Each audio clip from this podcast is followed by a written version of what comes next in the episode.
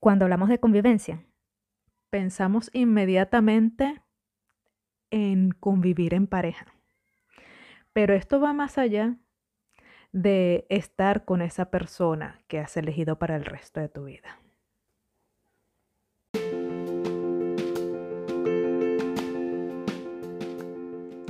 Bienvenidos todos a Naciendo en Holanda en podcast.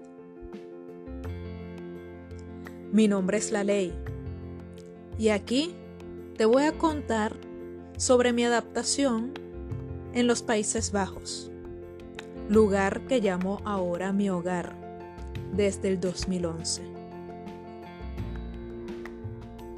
Ponte cómodo y acompáñame en este camino de choques culturales de aventuras, descubrimientos y crecimiento. Porque como lo dice el título, yo renací en este país.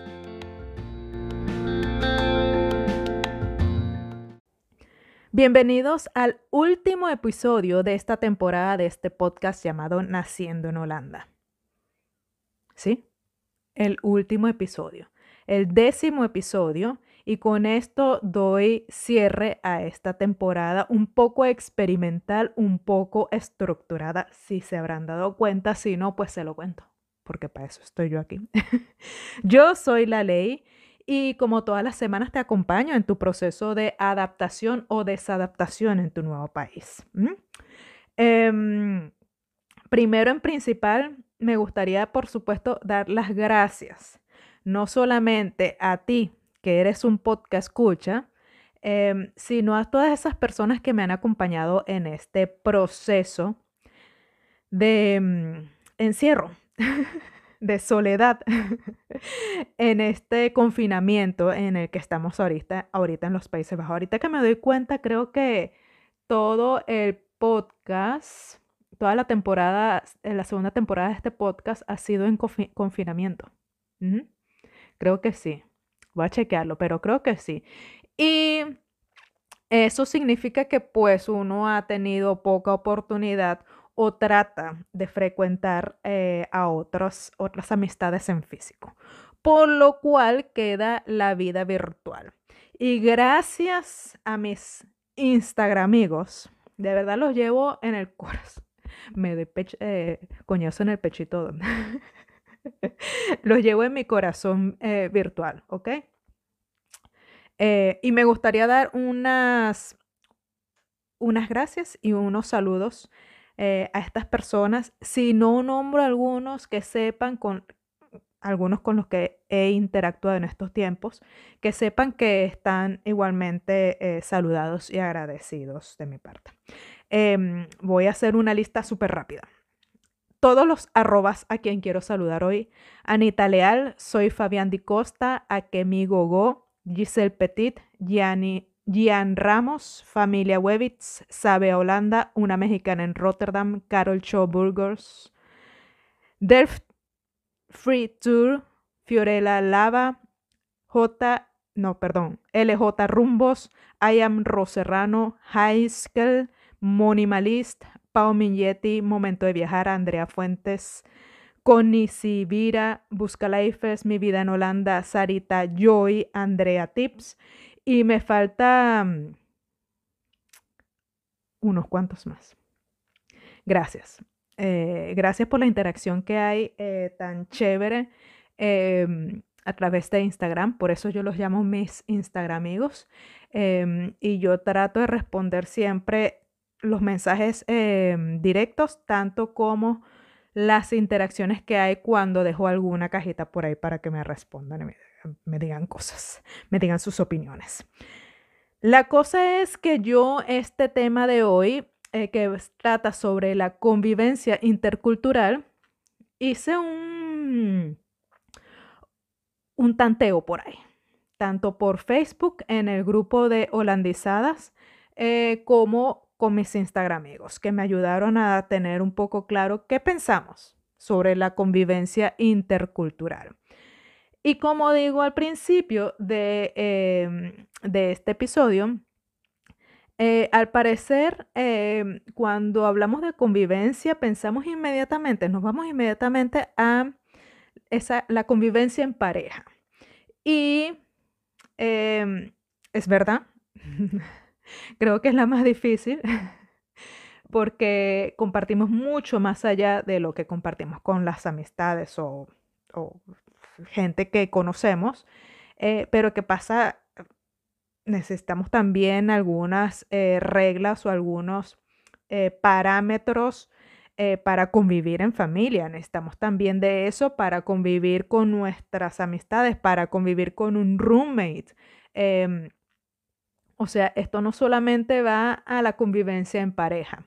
Por supuesto, yo voy a hablar no solo de la convivencia a nivel general, sino también de la convivencia em, intercultural en pareja, porque es la que me ha tocado vivir, es la que me ha tocado, como que si salió por ahí una carta, no, yo la escogí.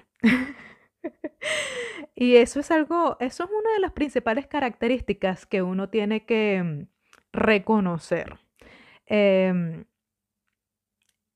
sobre todo en la convivencia de pareja. Pero vamos a ver, vamos a entrar en materia y vamos a ver eh, ¿Qué dijeron? Uno, eh, las chicas de holandizadas, cuando les pregunté qué les había aportado eh, su pareja neerlandesa, porque es un grupo que la mayoría de las mujeres que vienen aquí a este país vienen em, por una pareja neerlandesa, y que creen que em, sus parejas han recibido de la cultura nuestra. ¿ah? Eh, y luego vamos a ver qué dijeron nuestros Instagram amigos em, sobre un par de preguntas. Aquí vamos. ¿Y de dónde surge este tema? Mira, en estos días yo publiqué por mi Instagram en las historias una mm, imagen de un desayuno. Eh, para ponernos en contexto, em, durante la semana de lunes a viernes, eh, tanto marido como yo desayunamos cada quien por su lado, cada quien por su, se hace su cosa a la hora que quiera y el que desayuna, desayuna y el que no, no. No hay convivencia alguna. Pero porque tenemos también, em, bueno, nos hicimos horarios diferentes. Em, pero los fines de semana compartimos el momento del desayuno literalmente el momento del desayuno, porque no compartimos el mismo desayuno. Em, y la foto iba sobre lo que yo estaba desayunando. Y es, normalmente yo desayuno un pancito y le echo hummus. O sea, no crean que soy muy creativa, ¿no? Se me pega lo, neerlandés de comer eh, una sola cosa por el resto de mi vida. Pero a veces me pongo creativa. Y ese día había, tenía hummus, tenía aguacate, tenía mm, eh, estas eh, eh, semillitas germinadas, no sé cómo se llaman, que le dan bastante color a la cosa. Y, em, en el, en el, mm, le puse un texto que decía, em, esto estoy desayunando mientras el otro habitante de esta casa pone cara de... y es así. y un par de personas me preguntaron que cómo hacía. ¿Cómo podía, cómo podía parecerle a él algo tan guacala cuando era tan divino? Y de ahí surge, este, surge, mira cómo yo ya adapté la G holandesa, ¿ah? Eh, de ahí surge eh, este tema y eh, reflexionar un poco al respecto, ¿no? Em, porque mm, una de las preguntas era cómo puedes aguantar que, que, él no le guste o cómo puedes em, llevarlo, que, que él le parezca eso feo cuando está chévere. Em, y, y yo dije, Simplemente he aprendido a que él come lo que él quiera y yo como lo que quiera. Que no voy a limitar eh, lo que yo a mí, lo que a mí me guste y no voy a limitarle a él, sobre todo lo que a él le guste. Em, tampoco creo que nos vayamos a limitar probar lo que a cada uno le guste. Em, y esa, esa, es como, eh, es como mi lema en la relación. Cada quien tiene su vida, sus gustos, sus, sus maneras y respetamos el de la, otra persona. No tenemos que tener cosas en común para poder ser felices juntos.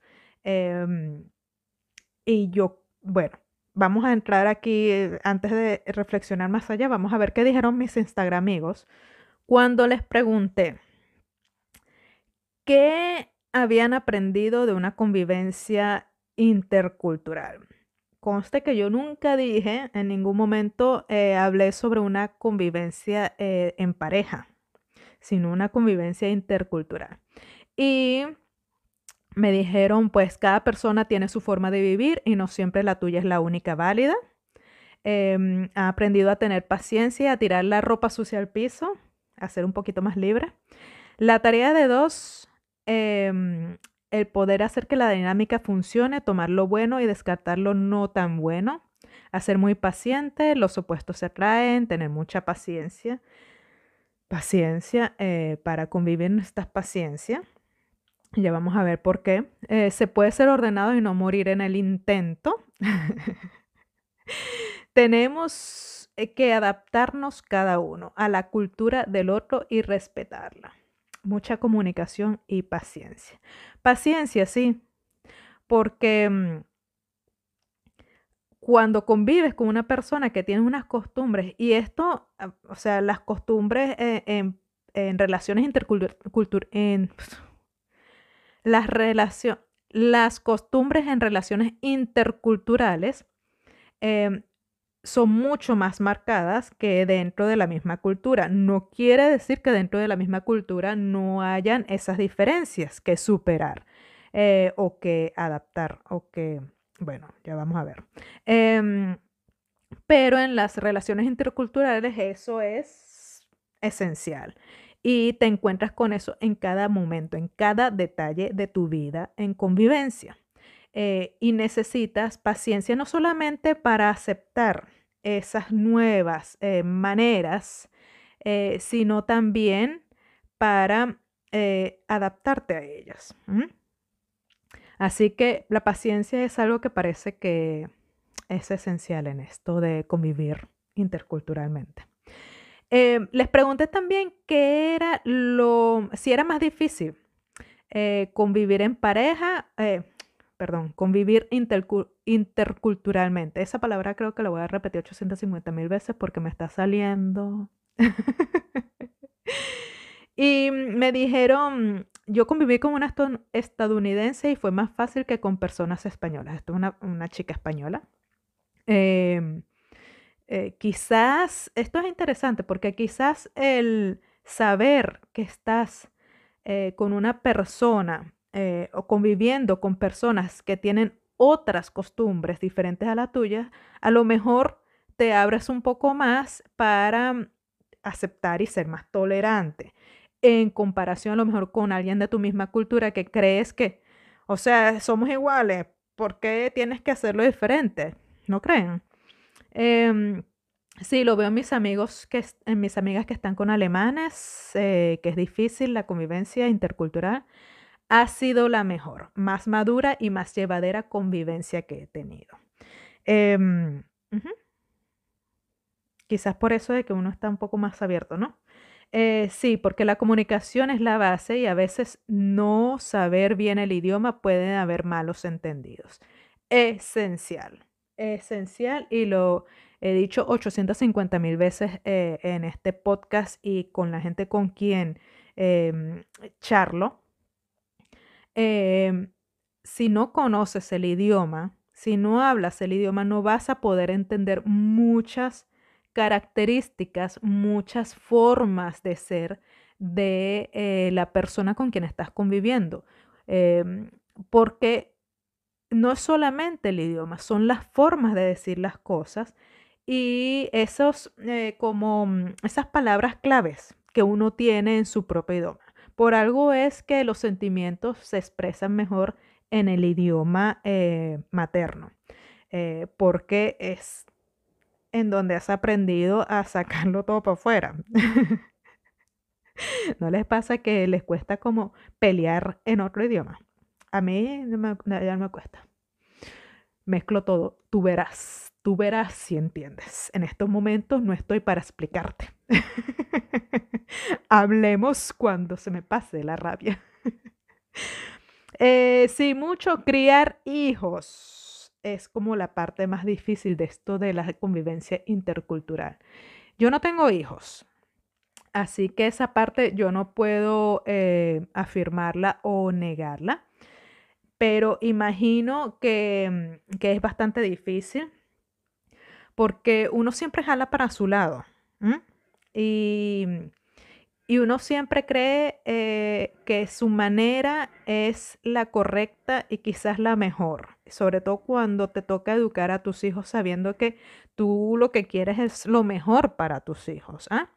Y, mm, y, bueno, cuando estás con una pareja eh, eh, de otra cultura, te das cuenta que no hay una sola manera de hacer las cosas y no hay una sola, no hay una manera correcta de hacer las cosas, de aprender las cosas. Eh, así que me imagino que debe ser muy difícil. Y luego les pregunté qué creen que pueden adaptar o tolerar o pasar o simplemente negar en una cuando estás en una eh, relación intercultural. Y mm, hubo un, un, par de respuestas, bueno, sobre todo una que creo que me identifica bastante. Decidir entre todas las personas cuando hay un problema, esencial. Porque, ah, sobre todo esto, eh, eran, eh, la pregunta iba para poder llevar eh, la convivencia en paz y además disfrutar de ella, porque de nada sirve que estemos conviviendo cuando no disfrutamos del momento. Em, así que decir entre todos es esencial. Eh, costumbres, pero tiene que ser recíproco. Respetar ciertas situaciones, pero poner límites. Y esto lo voy a explicar, eh, o vamos a verlo un poquito más adelante, porque saqué unas, em, unos conceptos de lo que es, eh, de cuatro distintos tipos de convivencia intercultural. Y súper interesante he tenido que dejar atrás mi desorganización. Hay cosas que se ganan, otras que se pierden. En este caso, ella tiene una pareja neerlandesa y los neerlandeses son bastante organizados, lo dicen mis amigas de holandizadas, ya van a ver. Em, la paz siempre será individual. Si estás bien contigo, lo de afuera fluye solo. Eh, sí y no. eh, es cierto que la paz es individual, o sea, tienes que llevarlo tú, eh, mismo, tú tienes que este, ocuparte de tu propia paz. Pero lamentablemente el, el, el el, lo que hay alrededor tuyo, las personas que están alrededor tuyo, afectan también tu paz. Así que em, si, si uno está solo, mira, sí, perfecto. Pero cuando uno es parte de un grupo, cuando uno es parte de una pareja, em, tú tienes que pensar no solamente en ti, primero en ti, en eso sí estoy de acuerdo, pero también pensar en conjunto.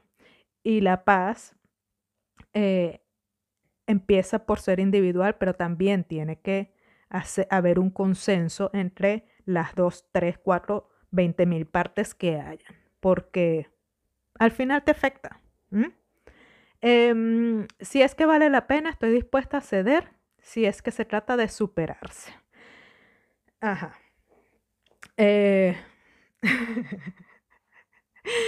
siempre vale la pena. Si vale la pena para ti. Si lo hace por la otra persona, nunca vale la pena. Porque estás esperando algo de eh, o estás basando tu propia felicidad en la otra parte. Em, la comida. Con eso se lleva la convivencia en paz. Eso será en Latinoamérica mismo, porque aquí en, Holanda, en los Países Bajos, olvídalo. o sea, yo he tenido eh, problemas de comida. Pero este mm, comentario me dejó pensando y casualmente es un comentario del único em, hombre que se atrevió a escribir. Dejar claro dos, máximos tres cosas innegociables para ti. Y del resto ser, ser totalmente flexible sin estrés. Y esto a mí me parece esencial. Uno, em, en la convivencia, uno aprende a dar y recibir. Pero dar y recibir, sobre todo dar, no quiere decir que das siempre y que vas a aceptar todo em, lo que sea bueno para ambos o para el grupo que está conviviendo. Y mm,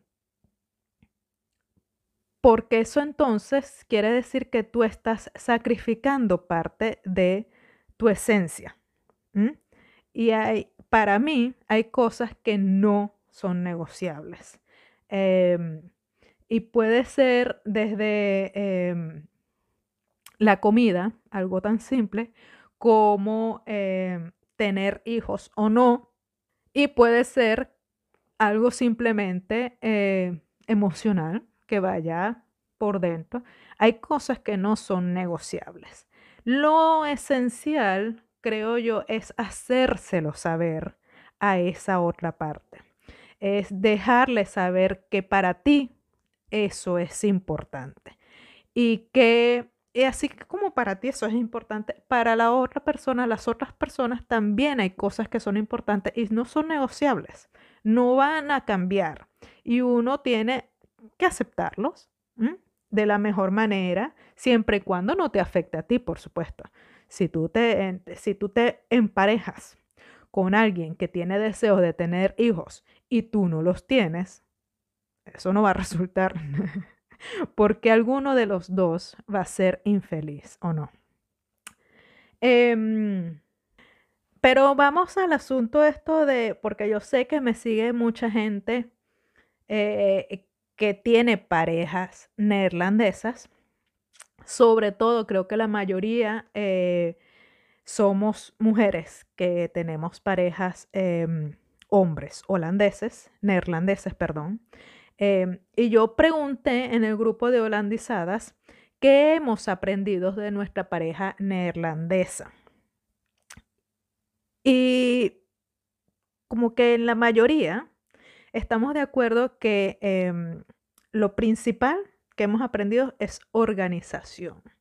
No solamente organización de espacio o, de vida, sino organización financiera. Si hay algo que tienen los neerlandeses, em, y yo no sé cómo lo enseña, eso debería enseñarlo en todos, debería ser parte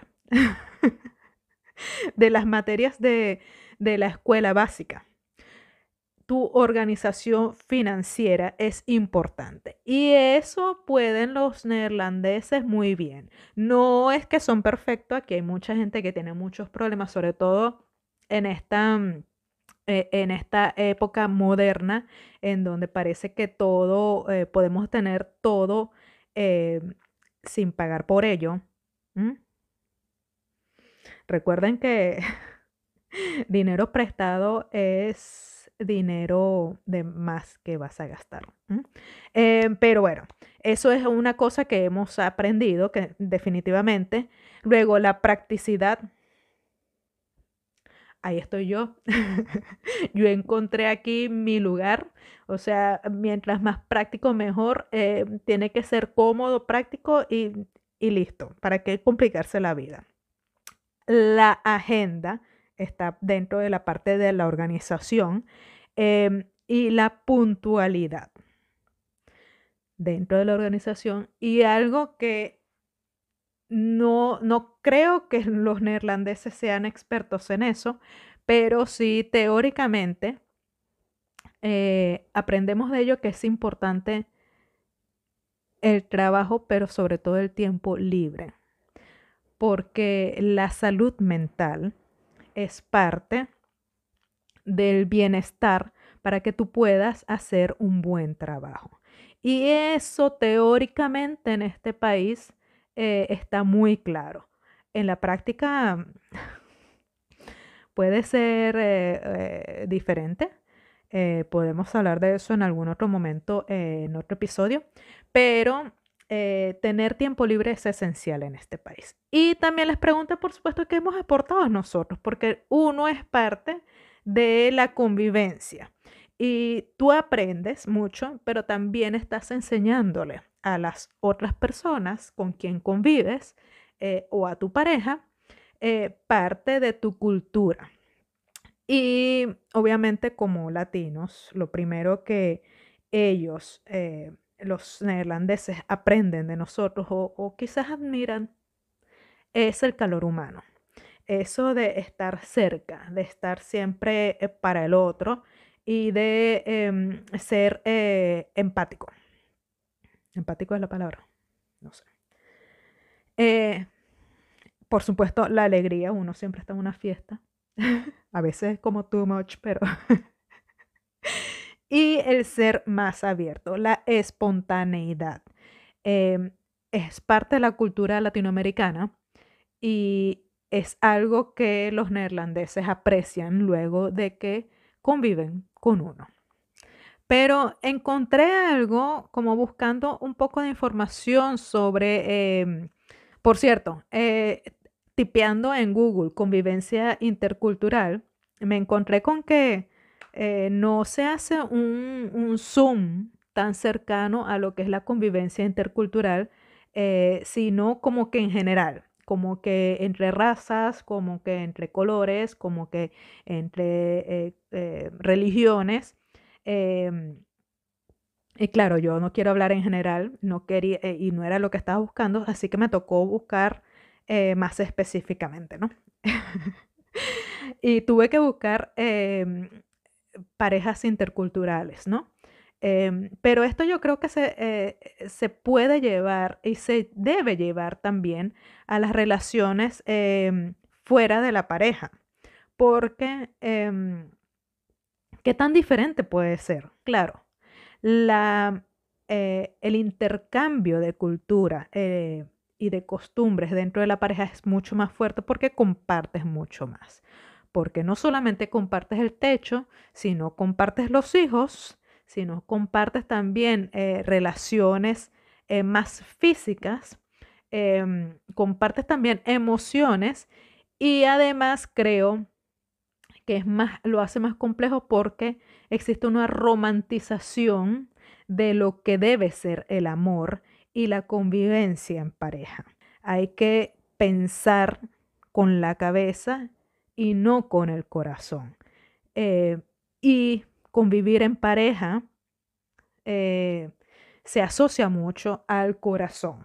Y estoy de acuerdo.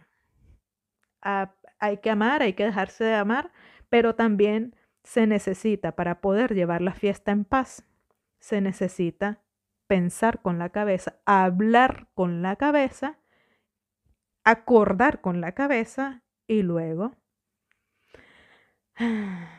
vivimos con el corazón. Pero fíjate, esto me pareció súper interesante. Existen, eh, esto lo saqué de www.muyintercultural.com, em, de un libro que no anoté, así que no les puedo decir en este momento qué libro es. Pero eh, eh, este autor decía que existen cuatro tipos de parejas interculturales. Em, las parejas de sumisión, ¿Y qué quiere decir la pareja de sumisión? La pareja de sumisión es la más frecuente modelo de unión entre muchas personas. En este tipo de relación, un integrante de la pareja se somete a la cultura del otro. En muchas ocasiones, es la mujer la que generalmente se adapta a la cultura del hombre, sobre todo si la mujer proviene de culturas machistas. Y no me sorprende eso porque la mayoría de las personas que vienen aquí eh, con visa de pareja somos mujeres. O sea, nosotras las mujeres tenemos más capacidad de adaptación que los hombres, por lo tanto, decidimos más ir al terreno de los hombres, en este caso de los hombres neerlandeses. Em, eso significa que nos arrancamos, nos sacamos de nuestras raíces y nos insertamos en la cultura de ellos. Y algunos lo pueden llevar más fácil, a otros eh, le puede ser muy difícil y normalmente culpamos siempre a quien nos trajo, siendo que fuimos nosotras la que decidimos venir aquí. La siguiente, el siguiente tipo de pareja intercultural es la pareja de anulación. Las distintas lenguas, culturas e identidad de ambos cónyuges son eclipsadas por una tercera identidad, creada y compartida. Creen que eliminando sus diferencias culturales escaparán de cualquier conflicto potencial. Interesante. Eh, y pasa mucho con el idioma. ¿No les, no les parece? Eh, esto de tener, yo siempre digo que nosotros tenemos como nuestro propio idioma, hacemos una mezcla entre eh, español y neerlandés y terminamos hablando como una mezcla y hacemos nuestro propio idioma. Pero eso significa que ni el español de él mejora, ni mi neerlandés mejora. Em, y esto, como dice, creen que eliminando sus diferencias escaparán a, cualquier conflicto. Ni él va a hablar mejor cuando esté eh, visitando a mi familia, ni yo avanzo en mi idioma. Así que quizás eso deberíamos cambiarlo, querido marido. ¿Tú qué dices? Luego existe la pareja de compromiso. Es en la que cada integrante de la pareja renuncia a ciertos aspectos de la cultura hábitos y creencias para hacer espacio al otro y aprender de sus respectivos valores. Suena bien, ¿o no?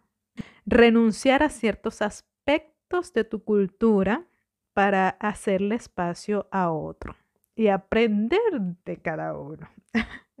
Suena maravilloso.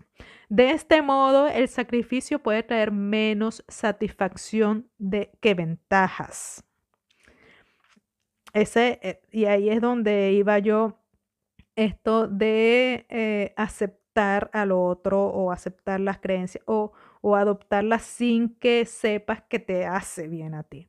Em, de este modo el sacrificio puede traer menos satisfacción que ventajas, pues los problemas no son realmente resueltos y están preparados para resurgir una y otra vez para ser renegociados. Y aquí me parece que uno hace como, eh, vive como una mentira. Porque tú crees que eh, tú has hecho un compromiso y que, bueno, que aceptando, por ejemplo, el desayuno, que aceptando comer, bueno, ¿qué tanto? Eh, si como lo que come él, yo también he desayunado y pues comemos igual y compartimos un momento pero es un problema que va a resurgir siempre, porque al final no es mi desayuno, no es lo que yo quiero comer y tendremos que en el pasar del tiempo renegociar a cada rato. Y creo que de esto se trata, y creo que la mayoría de, de, las parejas interculturales estamos en este tipo de relaciones. Luego el último dice eh, las parejas interculturales de consenso. En la pareja de consenso, su base es el compromiso, pero un tipo de compromiso que supone el dar, asumir y aceptar la diferencia entre los integrantes de la pareja. Por lo que si una solución no funciona o se dan cuenta que su sacrificio es mucho para uno o el otro, ellos intentarán otra cosa. Este tipo de relación es una situación ganar-ganar en donde los problemas son trabajados hasta que una armoniosa solución se encuentre para los dos compañeros, quedando su dignidad intacta. Y aquí es donde yo hago relación al comentario de David. David, gracias por tu comentario. hay dos o tres cosas o una cantidad de cosas que no son negociables, que son parte de ti. Y no es que la otra persona tiene que aceptarlo, sino que tú tienes que dejarle claro que para ti eso es importante. Y hay cosas, y bueno, se verá cómo, cómo llevamos esa parte. ¿Qué te parece a ti esto de las relaciones interculturales? ¿Mm? ¿Tienes un tipo de relación así?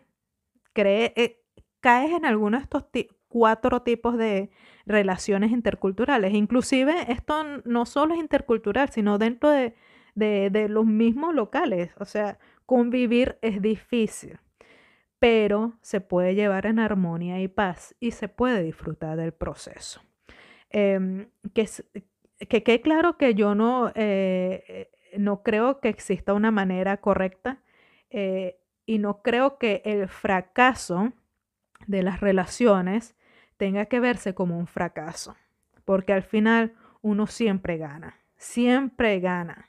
Eh, sea que eh, no funcionó, no importa, pero algo has aprendido, aunque sea malo o bueno, algo has aprendido. Y si no hubieras estado en esa relación, no hubieras aprendido eso. Quizás no de la manera correcta que tienes que aprenderlo, ¿no? Pero siempre hay una enseñanza. Por cierto, el clima afuera está, pero mi marido me dijo que vamos a caminar. no llevará el viento, mi amor, quedaremos debajo de la, nieve, porque em, estoy curiosa de sus comentarios, qué piensan ustedes sobre esto eh, de dar, recibir, de aceptar, em, de tolerar, tolerar, de tolerar, de em, aprender, de enseñar. siempre nos concentramos en eso que recibimos pero no nos damos cuenta que siempre estamos dando y que somos parte de, las relaciones que tenemos con otros. Dar, recibir, aceptar, adaptar, valorar. Em, con esto eh, doy cierre al episodio número 10, último episodio de esta temporada. Em, Cualquier comentario, duda o sugerencia me lo pueden dejar, como siempre, por mis redes sociales. Eh, por ahora, Instagram, arroba moiley, latina ley con Y, y por mi Facebook de Naciendo en Holanda. Em, la próxima temporada empieza el 7 de marzo. 7 de marzo sale en estreno la temporada número 3 de este podcast y viene no solamente con un tema ya específico, que se los dije la semana pasada, eh, sobre mi vida em, o mi experiencia emprendiendo, em, sino también se estrena la web de Naciendo en Holanda, www naciendoenholanda.com va a estar a partir del 7 de marzo completamente en línea. Podrás escuchar los em, episodios a través de mi página web, no tendrás que estar pendiente de las redes sociales, sino estarás actualizado por ahí. Eh, podrás también hacer comentarios sobre todo para em, crear un tipo comunidad, porque sobre todo porque hay mucha gente que me pregunta, ¿y cómo hiciste esto? ¿Y cómo haces en este caso? Y si fuera esto, entonces yo no tengo, yo he pasado por una experiencia, pero no es la de todos. Entonces yo no puedo responder algunas cosas que no conozco o no he hecho todavía, no, no he experimentado. Así que si eh, compartimos también eso y se queda dentro de em, la página web, otras personas que lo visiten también podrán aprender de la experiencia de otros. Así que les invito a que a partir del 7 de marzo, em, pues compartamos también por la página web www.naciendoenholanda.com y recuerden que el proceso de cómo hago la página, estoy súper emocionada. porque el otro día estaba buscando templates, estaba viendo cómo voy a armar la página y eso. Ese proceso lo voy a compartir por mi Patreon. Así que si quieres también aprender sobre WordPress, eh, te invito a que te suscribas a mi Patreon y aprendas a través de mi página web.